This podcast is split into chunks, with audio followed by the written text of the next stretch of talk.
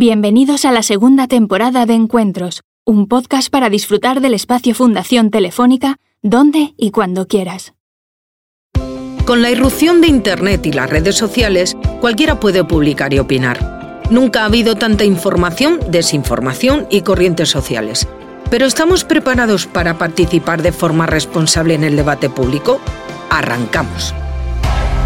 Este es un encuentro de excusas la del licenciado en Psicología y crítico cultural Edu Galán, quien en su último libro, El síndrome Woody Allen, ¿Por qué Woody Allen ha pasado de ser inocente a culpable en 10 años?, utiliza el caso del cineasta como ejemplo para diagnosticar y reflexionar sobre algunos de los males de la sociedad actual.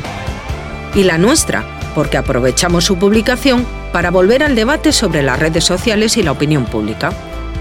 En esta charla dirigida por el periodista Fernando González Gonzo y en colaboración con la editorial Debate, se nos obliga como sociedad a ponernos frente a un espejo que nos devuelve sin anestesia ninguna una imagen esperpéntica, infantilizada y ególatra, de marcado carácter emocional en detrimento de lo racional.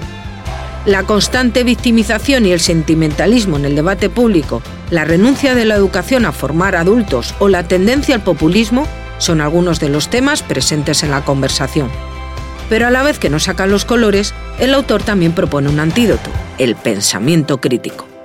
Que lo disfrutes.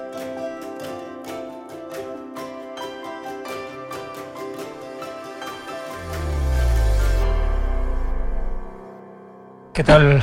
Buenas tardes. Muchas gracias presentes por la presencia y a los que están en casa siguiendo el streaming por la paciencia. Igual ahora no lo entienden, pero cuando acabe el evento seguro que sí. Estamos para presentar una de las novedades editoriales y sobre todo de las que más ruido están haciendo una vez que hemos vuelto de vacaciones o que hemos salido del confinamiento o que estamos antes de volver a entrar en otro. No sé muy bien en qué momento. Nunca sabe. Pero bueno, si este 2020 iba como iba, solo le faltaba un libro de Edu Galán con el nombre de Woody Allen en el título. Y aunque mm, el nombre de principio puede decir, joder, que ganas de polemizar, cuando uno entra en el libro verá que es una excusa perfecta para ponerse serio por parte de Edu. Eh, supongo que si hay interés en, estar en esta presentación es porque en parte conocéis la, a Edu Galán, podemos definirlo como una persona, no diría del renacimiento, que estamos en una época, yo lo explico aquí, más de remuerte que de renacer, pero pasa por ser un sátiro, un cinéfilo, ah, productor musical, productor cinematográfico, eh, productor de teatro, al mando de Mongolia, lo podemos ver en la tele, lo podemos ver... Se, resume en autónomo. Sí, bueno, e incluso el Supremo está por decidir si financiador de gente mayor ya, que se quiere retirar en el caso de Ortega Cano. Es un tipo que desde el humor casi siempre, pero con un humor que, yo creo que sale del, del cabreo, eh, del inconformismo con la sociedad en la que vivimos, intenta ponernos ante nuestras propias vergüenzas. Es habitual que cuando uno escribe un libro desde el cabreo, como puede ser este del síndrome de Woody Allen, lo haga escupiendo para arriba, es decir, intentando cabrearse con los que están arriba y, a, los que les puedes echar la culpa de las pocas cosas buenas que te pasan y de las muchas malas. A mí me gusta de este libro que escupe en horizontal, y porque nos critica a todos como sociedad en cierta manera y es un poco sobre lo que vamos a hablar. Eh, no voy a ocupar mucho más tiempo y sí que mm, la primera pregunta evidentemente es Edu, ¿qué es lo que te ha cabreado tanto de este mundo en el que vivimos para que nos hayas puesto frente al espejo de un caso como el de Woody Allen? Sí, bueno, lo primero, muchísimas gracias. Estoy muy, muy contento de, que estéis aquí, los que estáis en streaming, los que estáis en, en la sala, porque me, hace, me hace muchísima ilusión. Desgraciadamente, por motivos personales, Esther Palomera hoy por la mañana pues eh, no ha podido venir, tenía muchísimas ganas y, y me manda un abrazo y, disculpas por no estar. Adoro a Esther, pero no ha podido, no ha podido venir. Y, em, y entonces, pues, yendo un poco a la pregunta que me haces, eh, yo no sé si nace del cabreo, sino que nace más bien de la perplejidad. Yo creo que, el libro nace de la perplejidad de preguntarse por qué yo en, a principios, la primera década del, del, siglo, o sea, cuando dices estas cosas de la primera década del siglo, parece que estás hablando, yo mi siglo siempre ha sido el siglo XX, parece que estoy hablando de la muerte del emperador en, en Austria, ¿no? Eh, eh, pero no, hablo de, la década donde cayeron las Torres Gemelas, eh, esa década. Eh, pues yo organicé dos cursos en 2007-2008, si mal no recuerdo, en la Universidad de Oviedo, dos cursos universitarios, donde se hablaba, eh, en la Facultad de Psicología, donde se hablaba de la obra de Woody Allen con respecto a temas psicológicos. La, la obra de Woody Allen la recorre temas que yo creo que son centrales para la psicología, siendo la psicología un, un digamos, un, un quehacer propio de la, de la ciudad como las películas de Woody Allen. Las películas de Woody Allen no tienen sentido en el campo. Es decir, de hecho, una de las pocas que está en el campo, que es eh, comedia sexual de una noche de verano, eh, pues bueno, es un divertimento, casi un, un, un, em, una recreación, ¿no? De, de, de una comedia de, de, campo rusa, ¿no? O sea, no tienen, a mí no me interesa nada, ¿no? A mí cuando me interesa Woody Allen es cuando habla de la persona en, en su tiempo. Y la persona en nuestro tiempo es una persona, fuera ya de que viva en el pueblo, fuera ya que viva en la ciudad, es una persona muy centrada en lo urbano. En, en la ciudad, y eso se trataba, ¿no? En los cursos, la ciudad, el amor de pareja, eh, temas que son centrales, la familia, el psicoanálisis, los, los, defectos pequeños burgueses. Entonces, esos cursos que fueron en la Facultad de Psicología y que en psicología gran parte de los alumnos son mujeres, eh, yo me planteé qué ocurriría si tan solo, tan solo diez años después, los plantease, ¿no? Entonces, a partir de esa pregunta, y, y gracias a, yo no tenía título para el libro, pero quería construir algo que, que explicase qué narices o qué ha pasado en una sociedad donde con un caso, eso era lo interesante, con un caso ya cerrado, porque el caso terminó en 1994 con la segunda o tercera apelación de Woody Allen, ya que eh, para la custodia, ya que los abusos sexuales eh, no llegaron ni al juzgado, ¿no? La denuncia de abusos sexuales no llegó ni al juzgado por parte de la de la policía de Connecticut de tres de tres eh, instituciones diferentes, la policía de Connecticut, el propio juzgado y la, mm, el Departamento de Protección al Menor de Nueva York. Entonces, con un caso ya cerrado, que en, que en principio no, no, creaba ningún tipo de problema, porque en 2019, 2018, eso muy probablemente a mí me crease ese mismo curso, a mí me crease, me, me, iba a crear, o creo yo, esa es la hipótesis de partida, problemas, pues bien, que la universidad prefiriese otro autor para explicar esos temas, o bien que los alumnos eh, mm, y alumnas eh, hiciesen alguna queja, pues, por lo monstruoso, ¿no? Lo supuestamente, lo trato en el libro, lo supuestamente monstruoso del, del carácter de Allen, ¿no? Y gracias, y esto lo tengo que decir, porque yo no acababa de encontrar cómo engancharlo, eh, gracias, yo creo que los, los publicistas son, son, digamos, el, el arquetipo de nuestro tiempo. Y gracias a una palabra que me encontró Risto, que es síndrome, la palabra síndrome, a partir de ahí ya que síndrome implica necesariamente síntomas, a partir de ahí fui construyendo una estructura que tiene una parte A, que es la parte periodística, donde narrativamente y tratando de asemejarme a, una, a un documental de Netflix, de estos que ves, ¿no? Grandes separaciones, por ejemplo, ¿no? Pues en esa parte A que pudieses leer en el baño, y una parte B donde analizo eh, el por qué creo que ha ocurrido creo que ha ocurrido eso. Fui, fui montando una especie durante tres años, o sea, era una obsesión. Fui montando una especie de, de edificio donde mi obsesión era lo que decía Billy Wilder, lo de los diez mandamientos que se resumen en uno. No aburrirás.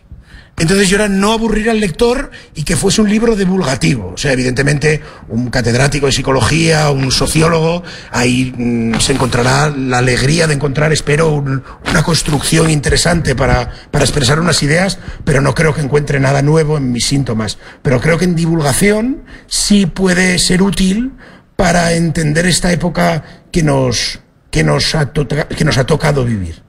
Y, bueno, e, ese es el, un poco el punto de partida de, del caso Woody Allen, en el que utilizo a Woody Allen, digamos, casi como papel higiénico, digamos, ¿no?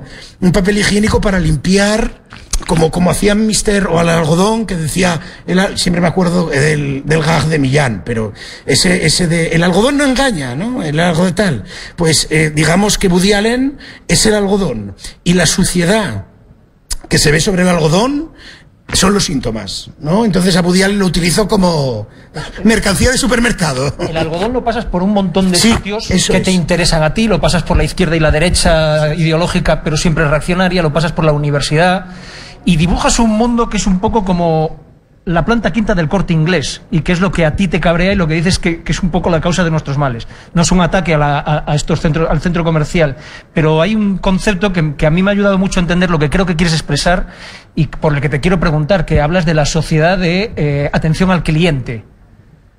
Eh, ¿Nos hemos convertido o nos han convertido o nos hemos dejado convertir o es que es muy fácil protestar y que te traten como un niño? Esto es la, eh, la pura teoría de la rana.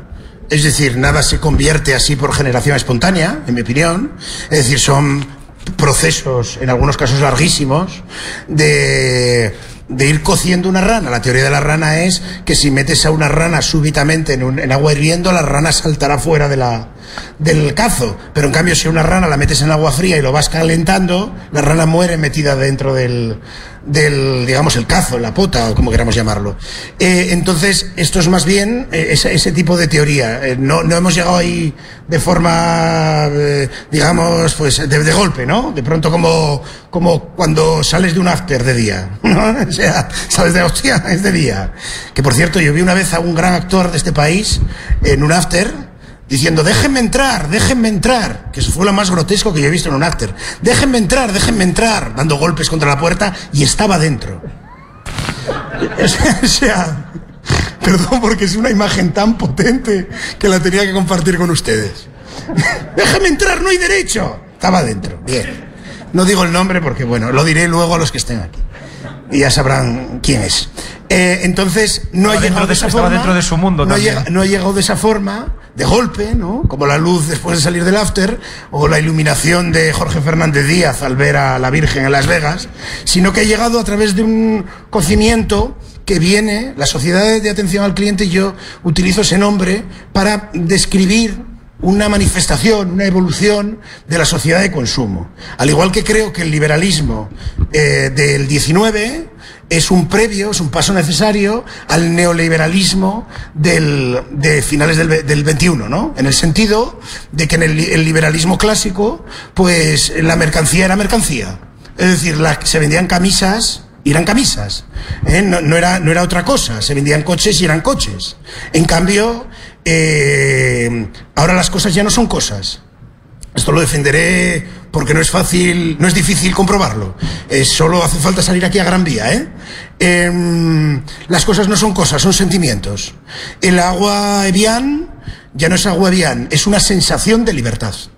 Eh, las, las prendas de ropa ya no sirven para vestirte en invierno. Sirven, como yo explico a partir de una escena de Stranger Things en, en el libro, sirven para reflejar tu yo, tu yo frente a la sociedad. De ahí, de ahí que la, que la ropa sea tan barata, porque mm, la necesidad de presentarse ante los demás es tan, tan acuciante, de hecho por eso vivimos en una sociedad ansiosa, eh, que, que te pide cada día cambiar de ropa.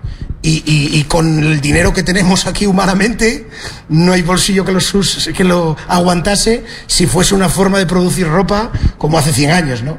Entonces lo que ha encontrado el neoliberalismo es que el mejor comercio es el de la expresión del yo. Entonces ha puesto a nuestro servicio un montón de cosas, incluida tecnología, que sirven única y exclusivamente para exacerbar el yo que es algo totalmente asqueroso. Lo peor de las personas es el yo mismo. Esto sin ninguna duda. Eh, los niños eh, son idiotas, en el sentido de que están idio, están en sí mismos, son egoístas, son crueles, no están socializados, es lógico que lo sean, en general hablo siempre, ¿eh? pero, pero esa, esas características de los niños se han trasladado gracias al, cambio del, sistema de mercado, se han trasladado a toda la sociedad. Y de pronto te encuentras a una sociedad que funciona en dialéctica con estas herramientas de amplificación del yo que, mm, mediante las cuales se les da la razón permanentemente. Es decir, y por lo tanto, eh, esto ocurre con la sociedad, eh, y por eso yo utilizo la sociedad de, atención al cliente.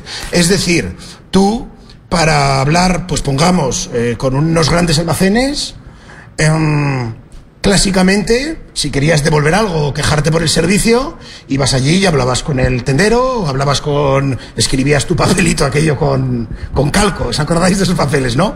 Ahora, eh, y yo pongo un ejemplo mío, Ryanair. Ryanair no hay, no hay más número de, de, formas de contactar con Ryanair y que te atiendan. Es decir, tenemos el Twitter, el formulario en la web, el, el, la máquina esta terrorífica que es un Manolina, ¿no? Manolina le atiende y es una máquina que tú, que automática, ¿no? Que tú le dices, ¿qué es lo que hacen los adolescentes? Y ponen groserías allí para que le responda, ¿no? Entonces, tienes una gran cantidad de, de métodos para sentirte al centro del universo, pero a nivel material nunca lo vas a ser. Es decir, Ryanair caga para ti. Por, por, decir una marca, ¿no? O sea, las marcas en general no cambian sus estrategias empresariales ni sus inversiones, especialmente las multinacionales, porque tú pongas un tuit. Pueden cambiar cosas irrelevantes. Pues bueno, en Star Wars Disney pone un negro. Pues vale, pues pone un negro y pone 15. Pues mire usted, si usted se contenta con eso, peor para usted. Que es lo que yo le echo, que es lo que yo le echo en cara a la izquierda. Que se contente con migajas. Que se contente con migajas que le proporciona el mercado neoliberal y que encima solo sirven para enfrentar a la propia izquierda dentro. De la derecha ni hablo, porque a mí la derecha, pues bueno, me importa, me importa menos, ¿no? O sea, me importa la, menos. La sensación es que te jode porque afecta a cosas en las que tú podías creer o creías. Por ejemplo, escuchando o leyendo el libro me acordaba, de, esa, ese yo o ese me ofende era muy típico de, de, desde hace muchos años, uh, no sé, de cuando aparece el jazz, eh, se escribe que es una música infernal y que molesta a los bienpensantes en Estados Unidos. Eh, pero ¿por qué crees que, por qué ha pasado ese trasvase de una derecha reaccionaria a esa izquierda reaccionaria que cree que todo lo que se puede decir molesta. Eso es una parte que se nota en el libro que te jode porque te, porque te afecta. Y hay otra que es que se ha puesto el punto de mira en los creadores, en la palabra, sí. en, la, en, en, en, la ficción, incluso también molesta. Sí, eh, por, por, primero, empezando por lo primero, es decir, eh, lo sentimental es, es por definición reaccionario, autoritario y de derechas. O sea, lo, los niños son reaccionarios. Tú le das una escopeta a un niño, el niño quiere que todo esté como él quiere, como siempre. Yo quiero a mamá siempre aquí. No quiero, bueno, clásicamente el psicoanálisis trata de eso. Es decir, no quiero que, que a mamá se acueste con papá. O sea, yo decido. quiero que todo. Y son autoritarios, ¿no? Entonces, entonces eso se traslada, se traslada, es transversal. Eso es una, es una cosa que corroe tanto la derecha como la izquierda más liberal, ¿no? Entonces, eh, eh, ese sentimentalismo eh, convierte, convierte causas justas en, en demostraciones espurias de, de postureo. Es decir, de postureo con las que las multinacionales están encantados. Es decir, si una multinacional contenta a, una, un grupo de presión a través de redes sociales, cortoplacista, cortoplacista emocional, con, pues bueno, con poner en el reparto más chinos o que a los discapacitados solo los interpretan discapacitados, no tienen ningún tipo de problema. Eso no es ningún problema es contratar a tres discapacitados. O que o que de pronto en sus folletos no de pues de, de, esto nadie defiende que, que, que, se excluya a los discapacitados sino que se que se trate a la sociedad como adultos. Es decir que en los folletos de una multinacional en lugar de utilizar la palabra tullidos se use la palabra gente con habilidades especiales sin que en España, viendo la ley de la dependencia, haya cambiado absolutamente nada y que tú te sientas bien, ¿no? Esta cursilería que se infecta de es un primer paso, ¿no? Una vez más ropa barata para presentarte ante Cla Claro, es, es esta, esta, cosa que dicen, es un primer paso, ¿no? Es un primer paso cuando realmente, eh, por ejemplo, ahora con los Oscars de la diversidad, que a mí no me parece mal, pero es que es absolutamente ridículo en un país que no hay sanidad pública, señores. O sea, que, que, que, hay, que, que hay que celebrar. Habría que entrar en el teatro de los Oscar con un lanzallamas como Leonardo DiCaprio e ir dorándolos. ¿eh? Y hacer allí y decir, oiga, usted tiene gente muriendo en la puerta de hospitales. ¿Qué, qué? ¿Cómo un primer paso y sobre todo, no es cuestión de que vayas, o sea, yo soy un perdedor, es decir, no creo que vaya a cambiar nada. Es decir, no, no, no tengo ninguna esa aspiración. Pero por lo menos tratar de entender el mundo en el que vives y que no te vendan como hashtag un primer paso eh, cosas que son absolutamente espurias y son placebo. No, no existe un cambio si no es material, si no hay una sanidad pública. Pero ¿qué, qué me está usted contando, señor? Es que es una broma. Y encima confundimos eh, eh, una izquierda con la izquierda. La derecha lo, utiliza mucho. Es decir, para, para, eh, para señalar al feminismo. Es que las feministas son unos llorones asquerosos. Es que las feministas nos oprimen. Nos oprimen. Es que nosotros somos unos señores superfuertes y son unos victimistas que utilizan exactamente las mismas, los mismos métodos emocionales transversales, como por ejemplo, yo soy español, español, español, y por tanto tengo razón frente a un marroquí, marroquí, marroquí. Si eso no es eh, absolutamente sentimental, reaccionario, eh, califícalo como quieras, tanto como aceptar como verdad eh, aquello que diga alguien según sus genitales, ¿eh? Es decir, si empezamos, si, empezamos por esa vara que, en la que el Estado toma las, las eh, digamos, las, las, hechuras ¿no? y las medidas de la sociedad de atención al cliente, eh, se acaba la democracia. O sea, el derecho, el Estado de Derecho, tiene unos constructos que nos ha costado, yo no digo que funcionen bien, o sea, esto es otra cosa, y que no estén manejados por personas sujetos a una psicología, a unas clases sociales, vale bien. Pero, pero, señores, que existe una cosa que se llama la presunción de inocencia, que hay que tener un poco de, de, que, el sustituto de la presunción de inocencia no es un, un boicot, no lo es, no es un no me gusta, no es Facebook, no yo explico el caso de change.org. Es que en esta sociedad muchas veces eh, se utilizan esas palabras mágicas de el pueblo, la votación popular, el referéndum, y bueno, las palabras son polisémicas. Lo que para usted es referéndum, yo considero que es atropellar derechos de otros. Por ejemplo, entonces usted explíqueme, explíqueme por qué me llama mi facha o por qué eh, utiliza la palabra referéndum y a qué se refiere exactamente. No es que eh, em, referéndum es que mm, un pueblo se sienta bien consigo mismo. Pues mire, usted no tiene, no tiene ni idea. O sea, o sea usted, usted está para, bueno, para dar charlas con pamiés o para decir tonterías. Pero claro, como hay palabras tótem, que estas son otra, otra parte del libro que yo trato de desmontar para que no nos la cuelen. Es decir, esto, esto no es em, como los juegos de los niños, vuelvo de nuevo, no es eh, casa, ¿no? Cuando digo empatía, casa. Mm. Casa, em, tolerancia, casa. No, explíqueme a qué se refiere. Si usted cree que el Estado se debe basar con, eh, en la empatía, usted me tiene enfrente. Es decir, ¿cómo se va a basar el Estado en la empatía? la empatía es el inicio de la corrupción como método de gestionar el Estado. Es decir, evidentemente, pues bueno, una familia a nivel personal, que es en lo que nos quedamos siempre, porque vivimos en una sociedad personalista e individualista, pues me parece muy respetable que usted sea más empático con, con su hijo que con quien sea, pero no me venda la empatía como método para regir una, una sociedad, ¿no? Porque, porque no, porque no, porque entonces el presidente del gobierno será más empático con, con su antiguo tesorero. Pero dejemos de hablar de la realidad. hablas de, victimismo. Eh, al final del libro, eh, después de, toda la diatriba, de toda tu, exposición de causas, eh, no sé si también te ayudó un publicista como Risto, que te encontró la palabra síndrome, para encontrar la que te ayuda a, concentrar toda todo el desarrollo teórico, que es causocracia. Sí. Y para ahí es básico algo de lo que acabas de hablar, del victimismo. Sí. De, esa comodidad que nos permite ser víctimas y desde ese lugar, que es como estar en cama intubado y que puedes pedirlo todo porque se entiende que quien está al lado te lo tiene que traer. Sí. Eh, ¿Te da miedo? Porque la, sensación que transmites es que sí, que la causocracia puede sustituir, como decías, a esta democracia. Es decir, bueno, primero recordar que se me ha olvidado, si eh, no se van a poder hacer preguntas en directo, yo bromeaba porque la Universidad de Cambridge ha hecho medidas y parece ser que hacer preguntas lanza más esputos de lo normal. Entonces ah, lo han visto en Telefónica aquí, que son gente muy de Cambridge, ¿eh? no de Analytics, sino del Cambridge, la universidad. Eh, bueno, y de Analytics. Que... Bien. Entonces... Eh... Me tuve que hacer una PCR por cada pregunta que iba en el guion. eso es. Entonces las podéis mandar por redes sociales con el hashtag el síndrome Woody Allen y las contestaremos gustosos.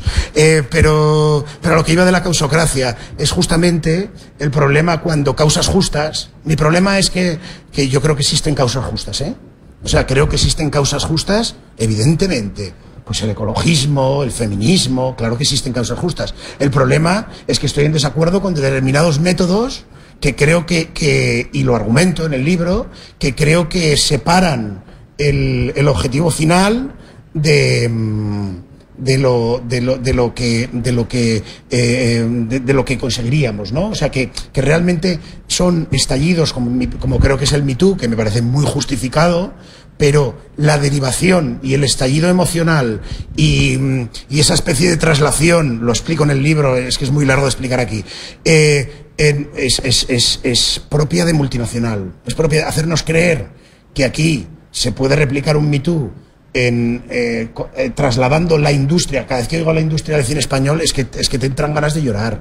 Es decir, es que, es que a poco que vayas a un rodaje, eso es, eso es, la cabra, o sea, el, cualquier cosa menos industria. Es que es menos cosa, desgraciadamente, y eso es culpa del Estado, ¿eh? eso es culpa del Estado, de todos los gobiernos y demás. Pero claro, trasladar todo en general, todo aquello que se traslada eh, desde una izquierda liberal norteamericana, esa izquierda, en mi opinión, eh, protestante, individualista, neoliberal, burguesa al estilo norteamericano, en mi opinión, ya sospecho. O sea, veo que empiezan con estas tonterías y ya sospecho. Y es que calan muy rápido. Calan a través de la universidad, hablo de esto, ¿no? Y creo que eso corroe eh, el, abordar las causas eh, con la seriedad y con la potencia que eh, la potencia que, que, que, debería, que deberíamos dedicarles para que llegasen a un buen término. Entonces, a mí eso me, me, cabrea. Causocracia yo lo pensé en ese sentido, de cómo causas sociales justas son eh, utilizadas de forma cortoplacista, emocional, muchas veces para, para expresar tus sentimientos, tus repugnancias sobre una película que no te gusta, ¿no? Si usted, si usted, y esto lo pido, si usted me dice, usted me puede decir que esta película para usted es machista, no le gusta, me parece perfecto. Pero si usted me dice que esta película propaga la violación, por ejemplo, o, el maltrato a los negros, es muy grave esto. Esto es muy grave. Necesito por lo menos que me dedique usted un año de su vida a hacer un estudio con grupos de control y que me lo demuestre, porque esto, esto es intolerable. Es que es intolerable. Ahora, que no te guste. El problema para mí no es que digas con tu libertad de expresión o por redes que no te gusta. Eso es absolutamente respetable, o incluso sería más respetable que cogieses un botellín lleno, como hacíamos en Asturias, y lo tirases a la puta cabeza del artista. Eso me parece, eh, me parece muy respetable. Ahora, el boicot, el boicot, el, la sobreactuación emocional eh, sobre obras de ficción, dice mucho más de la sociedad en la que vivimos que del artista o, su obra, ¿no? Y para mí ese es el problema. Y luego, hablando de la, victimización, evidentemente, al ser una sociedad que lo que vende es su yo, no hay, no hay eh, relato más atractivo que el de una víctima. La victimización es mm, y esto se puede, se puede comprobar, escribir un relato ficticio, que lo deis por, por cierto, ¿no? O sea, que lo escribáis con la estructura de un relato real, atribuyendo, eh, eh, hablando de una cosa terrible que os ha pasado. Es muy probable, bien, contado narrativamente, ¿eh? hay textos estándar, lo ponéis en vuestro Facebook, en vuestras redes sociales y tenéis la atención del resto. Tenéis, es, muy potente la narrativa de la víctima. Pero, pero eso se debe, pues bueno, a, ciertas bondades del ser humano, ¿no? Que, que, que atendemos a la gente que lo está pasando mal, instintivamente, pues bueno, que llama mucho la atención. Pero claro, cuando te instalas en ese, en ese discurso victimista, eh, las consecuencias, y cuando ese cualquiera que se sienta víctima es víctima, lo cual es muy diferente, ¿eh? O sea, yo me puedo sentir cuando salgo a la calle amenazado, pongamos, por los gitanos, ¿no? Salgo a la calle y me siento, ¿usted se siente amenazado? Claro, pero ¿estoy amenazado por los gitanos? No. Esto es clave para entender esta barbaridad que nos está pasando en este país, con los ocupas, con los ocupas. Señores, no hay ocupas, no hay ocupas, no hay. O sea, son estadísticamente ridículos, pero se ha creado una sensación, un sentirse de que vas abajo a hacer la compra y te encuentras unos ocupas en tu casa. esto es, esto es, y si hiciésemos, y si hiciésemos una encuesta poco seria, si le vas preguntando, ¿se siente usted amenazado por los ocupas? Y dice, el 90% de los españoles ha sido amenazado por los ocupas. Esto titularíamos nuestros medios, que son siempre muy rigurosos. No, se sienten amenazados. Lo cual dice más del pueblo español, por cómo lo manipulan a través de los medios y, por el racismo latente o el miedo a perder la propiedad o las variables que usted quiera, que de, los ocupas. ¿no? Entonces, eh, yo eh, eh, este libro lo he escrito un poco a, eh, tratando de hacer estos ejercicios que estoy haciendo ahora y que me estoy inventando, ya inventando digo, haciendo, ¿no? Eh, pero aplicados al, al caso de Woody Allen y evidentemente, y esto ya casi lo, porque suelto unas chapas, evidentemente es un libro de un perdedor, ¿eh? Es decir, eh, creo que las dinámicas de mercado y la globalización y el neoliberalismo emocional y tal, pues con un librito, un ensayo mínimo que ustedes pueden comprar a un mínimo precio, denme algo, por favor, creo que no va a cambiar nada. Creo que no va a cambiar nada. Pero por lo menos a mí mm, me, me gusta mucho encontrarme, en este caso alrededor de un libro, como me gusta encontrarme en un bar, como por ejemplo yo voy mucho al Varela, ¿no? Entonces de pronto llego a un bar que sé que va a haber gente que me gusta. Entonces mi objetivo al escribir este libro es perder, porque soy un perdedor, o sea que no hay más, pero encontrarme alrededor del libro gente con la que poder hablar y pensar sobre, sobre diversos temas. Lo cual no es muy distinto de lo que criticas en el libro y es que muchas veces la gente busca una causa para sentirse parte de algo, para que cuando pone a parir a alguien en las redes sociales y usa ese hashtag, aunque esté solo en su casa y en su vida, diga, hostia, pertenezco a algo. Claro, es que la, la, sensación de identidad es, bueno, esto está estudiadísimo, es importantísima, ¿no? Pero ahora... Em, esa identidad se construye eh, a través de las redes sociales muy potentemente porque ya eh, te puedes encontrar con casi cualquiera para formar un grupo identitario. Es decir, eh, pues yo que sé, cuando no existían las redes sociales, madre mía, qué viejo soy. En aquel eh, para, del para encontrar a un terraplanista, pues hostia, no sé, tenías que quedar, no sé dónde, hostias, en el Penta, ¿no? Y por ahí, terraplanistas, tal. Pero en cambio ahora cualquier chifladura que tengas, puedes, y porque también estamos muy solos, es, eh, la, sociedad urbana, una característica es individualista, y, las sociedades individualistas, la soledad, aparte consumistas, bueno, todo lo que conocemos, la soledad está muy presente. Y el sentir, el, el, subvertir eh, la, la, la verdad a la identidad es muy habitual. Es decir, entonces, prefieres la calidez del grupo, aunque sea Miguel Bosé y los amigos, eh, a, la, verdad, que están como una puta cucu, que están fatal, ¿no? Entonces esa, esas, esos movimientos sentimentales, que cada vez aparecen más porque es más fácil conectar, conectarse, es también otro, otro, gravísimo, otro gravísimo problema en mi, en mi, en mi opinión, sin solución. ¿eh? Este libro no, no aspiren a, no aspiréis a que a encontrar soluciones, más bien diagnósticos y posibles propuestas, quizás hasta para fracasar. Soluciones no, pero pistas por dónde no caer o por dónde no entrar sí, que se pueden. Oye, antes de, dar paso a las preguntas del hashtag, hablando de, identidades, eh, aquí por hay una serie que bueno está funcionando bastante bien ahora en una plataforma nada sospechosa de pretender hacer pensar al espectador que se llama Cobra Kai, que es como los, ¿Ah, los protagonistas de Karate Kid 30 años después pues el que acaba siendo el ganador en la peli ahora es un, exitoso vendedor de coches de segunda mano y el que era el perdedor en su momento en la peli es un pobre alcohólico que no tiene dónde caerse muerto. Pero hay una frase que escuché ayer y que dije, hostia, me viene perfecto para, el tema de mañana. Él abre otra vez un gimnasio y el malo, eh, el que es el loser, eh, empieza a enseñar a perdedores del, del instituto a soltar mamporros, a defenderse a base de hostias. Y en un momento, en uno de los primeros capítulos, se le llena porque al primero que le enseña ve que le funciona y se convierte en, un héroe. Y le suelta una frase buenísima que se ha ido viendo a lo largo de los capítulos anteriores, y es que en la escuela les protegen excesivamente. Y este les suelta una frase. Puede que en el colegio a esa gente que casi todos son, como diríamos ahora, gente con capacidades especiales, esos son sus clientes, dirán, en el colegio os dirán que la sociedad os tiene que respetar, pero eso es una patraña. Cuando salgáis a la calle, a ti te van a llamar la biopartido, a ti friki, a ti gordo. Y eso me lleva al capítulo de la universidad, que es lo que a ti te planteó este libro. Si podrías hacer eh, otra vez ese debate en la, en la universidad. La pregunta es, ¿por qué coño un sitio de crítica, conocimiento y evolución de la persona se ha convertido en algo que tú, escribiendo sobre esto de lo que estamos hablando, lo pones en el centro de la problemática.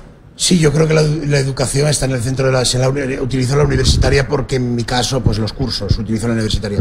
Pero creo que la educación está en el centro y, y se está produciendo, pues bueno, una, una privatización, una, una deriva empresarial eh, porque pues por la de, en Estados Unidos ya es evidente porque no existe financiación pública, el modelo de, eh, el modelo de negocio de las universidades pues es bueno, sus clientes, ¿no?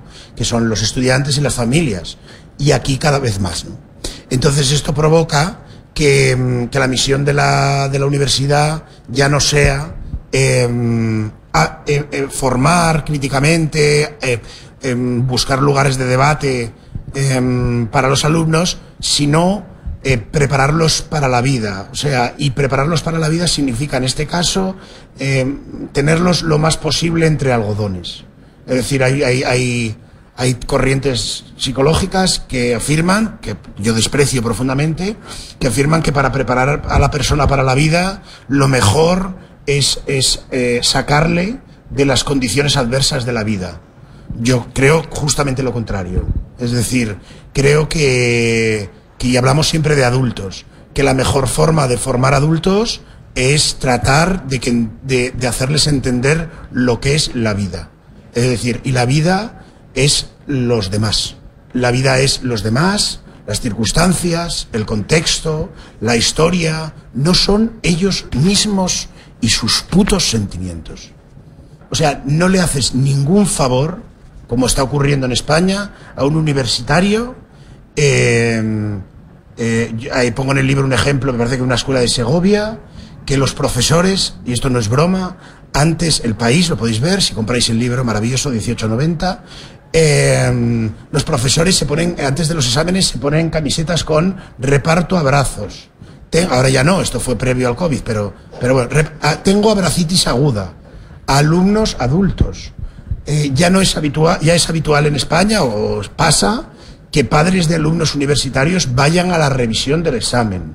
E incluso que cuando el alumno está enfermo en el colegio mayor pasan, pasen la noche con ellos.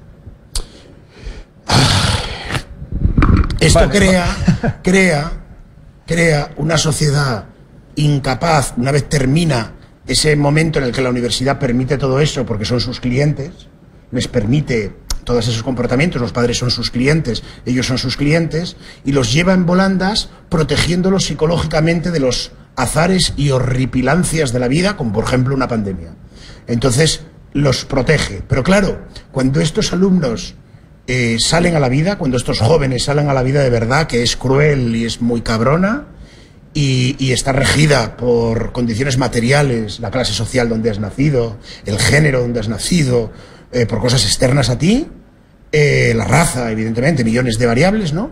Eh, se encuentran que la vida es inasible. O sea, que, em, que la única forma que tienen estos, estos jóvenes de colocar la vida en su sitio, cuando la vida no hay que colocarla en su sitio, sino que hay que entenderla como, como pues con sus frustraciones, su lugar, la única forma que tienen de recolocarse en la vida después de haber sido maleducados, ¿eh? después de haber sido maleducados, es medicándose. Y aquí tenemos un gravísimo problema con ansiolíticos, vivimos una sociedad absolutamente ansiosa, donde las relaciones humanas se están contaminando, en mi opinión, de esta, de esta idea absurda del micro, el micro, que yo no sé por qué, porque no es nano ya, micromachismo, microracismo, microantiabortismo, microproabortismo. Eh, la vida se basa en, en muchas veces en errores, en confusiones, en evidentemente hay machistas, hay, pero también hay gente torpe. Entonces conviertes las relaciones sociales en un constante mirarse el uno al otro como si fuese un campo minado donde no fallar.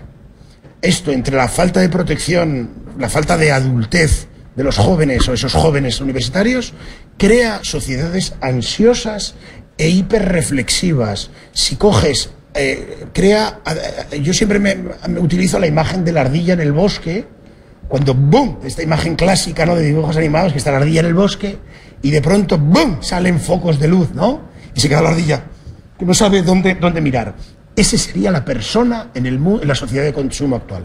Una persona ansiosa porque no sabe por dónde le va a caer el siguiente señalamiento. Y esto incluye, evidentemente, el estás más gorda. El caso de las mujeres es trágico. No es, no es tema central en este libro, pero es trágico y me encantaría en otro, en otro hablar de ello. Y claro, la única respuesta que ofrece la sociedad, en lugar de hacernos entender que la vida y las herramientas que utilizamos para comunicarnos tienen estas cosas, es medicarnos. Y yo mm, soy muy contrario a, esto. Y, bueno, y, entonces, lo siento mucho. Para terminar, eh, eh, sí, que ya esta pandemia de papanatismo que, describes en el libro, si tuvieras que organizar unas jornadas en la Universidad de Oviedo sin miedo al boicot ni a la duda por parte de la propia universidad, ¿sobre qué versarían?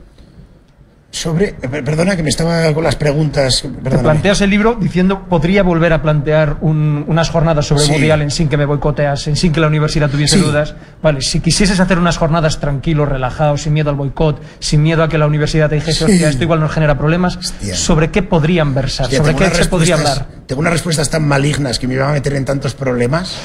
Eh, lo plantearía Ostras, es que las respuestas que se me ocurren son meterme en problemas con gente que Entonces es jodido, porque todo lo que podrías hacer que no fuese molesto, el, simplemente, el simple hecho de plantearlos dices que molestaría. Sí, no, no. O sea, sí, sí se pueden encontrar temas que para la universidad pues no, no, no den ningún problema, pero, pero es que a mí no me interesan. Yo creo que la universidad eh, al igual que la ficción, que también el libro trata de cómo la ficción está siendo capitalizada por esto y cómo pongo el caso de Woody que pregunta aquí Laura, Laura Herarias, ¿por qué ejemplificarlo en el caso de Woody y no en otros menos polémicos o dolorosos? Pues bueno, yo, yo eh, polémicos, bueno, pues sí, pues por, polémicos, pues porque me interesa eh, el diálogo y la confrontación doloroso, pues a mí no me duele, la verdad, pero lo, lo, lo ejemplifiqué con el caso de Woody Allen en el sentido de que, de que es un caso cerrado. Es cierto que podría haber, judicialmente me refiero, ¿eh? lo podría haber hecho de otros o de otras, pero, pero están todavía, son casos que pueden ocurrir otras cosas o que, o que directamente son culpables, como el caso de Polanski, ¿no? Entonces Woody Allen me servía muchísimo más para mis propósitos que, que cualquier otro, ¿no? Y, y, en la universidad yo es que creo que, estamos para dar problemas. Es decir, al igual que creo que la ficción está para, para expandir, lo digo en el libro, creo que la ficción está para expandir lo humano. Ese es, es quizás eh, eh, lo, lo, que más vida me, yo cuando era niño, joder, me creía que podía volar leyendo los libros, o viajaba no sé dónde, o eh, me ponía del lado del asesino, o de Stallone en Cobra, o... y luego en la vida no lo hacía, ¿no?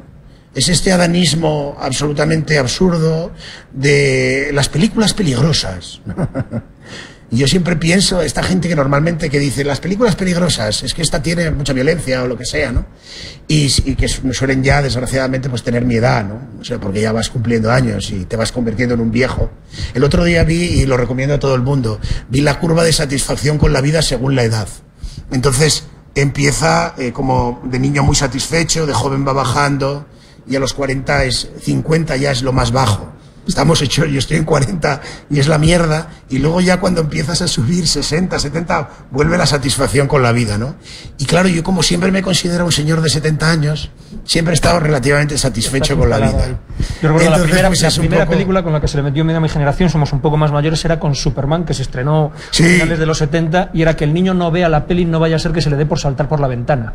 Claro, claro, claro. Hoy es todavía mucho peor. Mucho, mucho, mucho peor. Y sobre todo, que, que es a lo que te que, mm, que normalmente quienes señalan en las películas en ese sentido son de nuestra edad.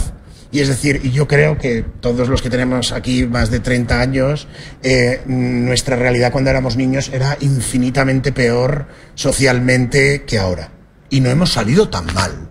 O sea que por favor dejen de ser paternalistas, especialmente ya con los adultos, con los jóvenes adultos y con los adolescentes también. Igual no hemos salido tan mal, pero hemos salido menos rentables, que es un poco el trasfondo que hay en, todo esto. Eh, por mi parte, creo que estás, no sé si hay alguna de las dudas o preguntas que llegan por Twitter que quieras responder. La, última, yo creo, y nos vamos, porque ya 50 minutos creo que es suficiente, es lo que aguanta una vejiga humana, al menos la mía, y dice Dani, eh, Dani Bo, como si fuese bo de... como lo que hace Abascal cuando habla. Bo. Bien. Edu, ¿crees que con la simplificación de los mensajes y el recurso a lo emocional tenemos cada vez una sociedad más infidelizada? ¿Esto explica en parte el, el progresivo avance de los populismos? Yo creo que sin ninguna duda. Es decir, es una cosa...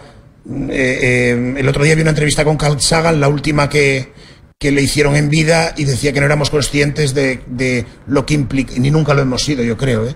de lo que implicaban determinados avances tecnológicos psicológicamente, ¿no?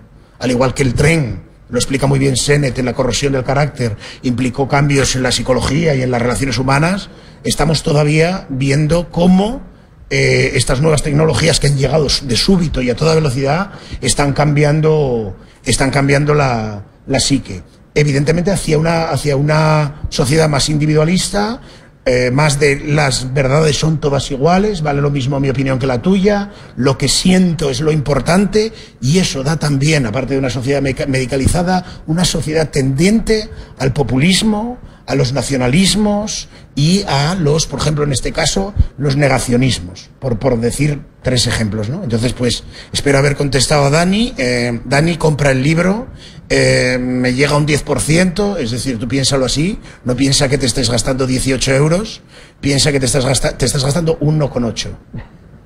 Casi 9. Casi ves, eh, es una buena fórmula de venta. No, me, no me gusta acabar sin, si lo hay, sin, si lo hay, un mensaje optimista por tu parte después de haber analizado y de haber estudiado para poder escribir este libro. Sí, sí, no, no, no, claro que lo hay. Es decir, claro que lo hay. Eh, es un mensaje platónico, absolutamente. Que, dedicando tiempo a pensar las cosas, se entiendes cosas. Es decir, leyendo y escuchando a los demás, eh, aprendes un, montón. Para mí esto ha sido un viaje precioso de aprender muchas cosas sobre cosas de las que no sabía. Por ejemplo, la parte A de toda la historia de, de Woody Allen y Mia Farrow, que está muy ampliada con respecto a sus memorias. Yo creo que quien ha leído las memorias, este libro le puede servir de un complemento, creo que interesante, espero. Eh, para mí, escribirlo, eh, como escribir ensayo, es siempre una excusa para dedicar tiempo a las cosas. Y normalmente cuando dedicamos tiempo a las cosas y a otros autores y a los demás, suele salir, salir eh, ganando. Entonces, eh, pues la idea es, platónica en el sentido de que es evidente que todos vamos a seguir utilizando Facebook y, Amazon y lo que sea, ¿no? Y llamando por Movistar, pero por lo menos entender las dinámicas en las que estás o entender en parte, entender o tratar de entender en parte y que y no creer que el que eso hashtag es un primer paso como mi abuela que daba 50 euros a un pobre en Nochevieja y ya estaba, ya lo podía llamar mierda durante el resto del año. Que con poner un hashtag, eh, hashtag, lo que sea, ya eso, eso es un placebo que te cuelan las, en mi opinión, las, las multinacionales y nada, y luego otra cosa positiva es veros a todos, a los que han estado en la red. Espero que os guste, estoy muy contento porque el listado de, de librerías pequeñas a las que adoro son, fueron, han sido mi casa y son mi casa, ha entrado en el número 99 de ventas que es muy flipante, entrar el número 99. El rollo de, joder, siempre tarde. Por los pelos. No sé si te pasaba, yo siempre entraba en clase, el último, siempre a última hora, ¿no?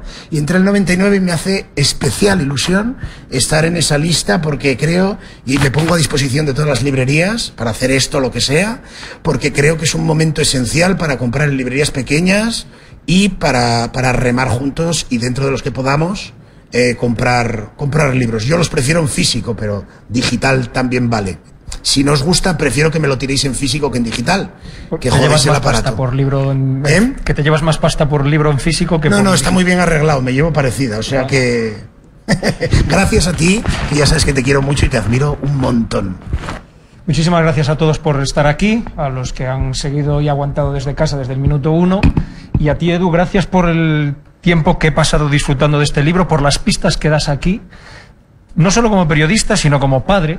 Eh, reconozco que leyéndolo me acordaba, me, me, lo llevaba mucho a la parte de tener que educar a dos chavales en este mundo tan jodido y tan raruno para alguien pre-tecnológico como somos nosotros. Y te devuelvo lo mismo. Gracias sobre todo por tu amistad.